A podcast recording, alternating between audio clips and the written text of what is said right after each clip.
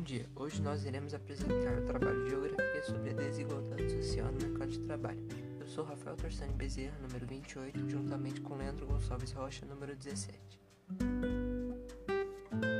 No programa de hoje, nós iremos falar sobre a desigualdade social no mercado de trabalho e como a pandemia o influenciou.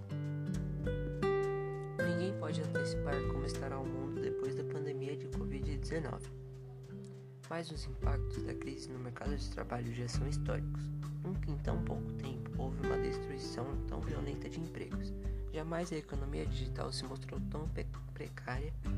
Os milhões de trabalhadores em home office obrigam as empresas a se adaptar a uma tendência que veio para ficar.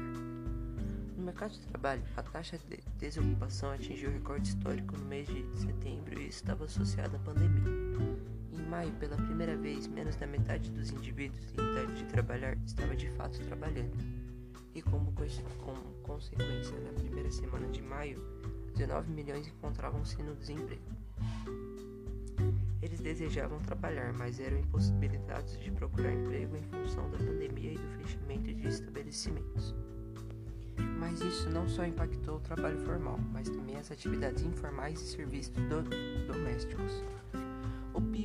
Produto Interno Bruto, no segundo trimestre do ano, período mais crítico do isolamento, caiu 9,7%. Essa queda na atividade econômica veio junto com a paralisação das atividades de produção e de serviços.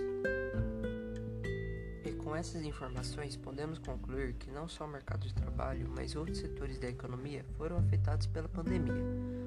As consequências dessa crise são a falta de emprego, fechamento de negócios, queda considerável na economia mundial, entre outras coisas.